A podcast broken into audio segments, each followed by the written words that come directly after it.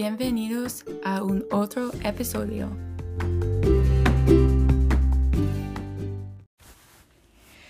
Elegí hablar del grupo de los Muniche. El pueblo Muniche es un pueblo amazónico y vivían en el norte de Perú hace muchos años, específicamente Loreto. Han sido sabido vivir cerca del río Huallaga, el río Paranapura, el río Aitaya y el río Cachiaco. Los censos de 2017 han encontrado cinco personas que son parte del pueblo muniche y es un grupo muy muy pequeño en comparación con otros grupos indígenas. Probablemente hay pocas personas porque se juntaron con otras comunidades indígenas. Por ejemplo, unos muniches se llaman ecajuates u otonabes ahora. Hoy este grupo vive en muchas comunidades. Muniches es el poblado principal, pero vive en otros asentamientos también. La historia de la gente sugiere que en parte es porque no les gustaba el establecimiento de las misiones de los religiosos en la Amazonia peruana. Los muniches solo querían trabajar para ellos mismos. Y la gente salió y se unió con los pueblos Shawi y Paranapura.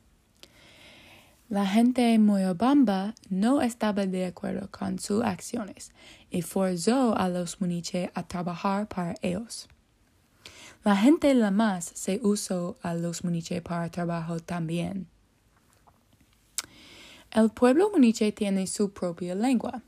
La lengua muniche es única porque es aislada. Pertenece a la familia lingüística muniche y no es similar a otras lenguas. No es común. La lengua es hablada por solo ocho personas. Es posible que haya más personas que hablen la lengua, pero el Ministerio de Educación solo ha encontrado ocho por el trabajo de campo.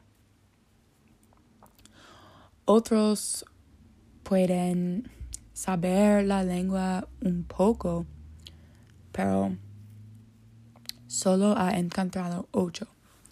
La lengua está en peligro porque no es conocida. Está en peligro porque la gente cambió a quechua o español con los años. Esto es porque los muniches se juntaron con muchos grupos. El último hablante con fluidez se murió en 1900. Los otros hablantes hoy no hablan con fluidez. Saben la lengua, pero no hablan con fluidez. Es una lengua interesante y algunas personas han escrito libros sobre ella. Por ejemplo, un diccionario del dialecto muniche fue creado. Los libros tienen la intención de mantener el idioma. Es difícil para aprender sobre los muniche porque son pocos ahora. No hay muchos artículos sobre esta gente y no hay muchas personas que recuerden los muniche o su lengua. En mi opinión, es importante que aprendamos sobre la cultura y la lengua de los muniche. No es justo a los muniche olvidarse.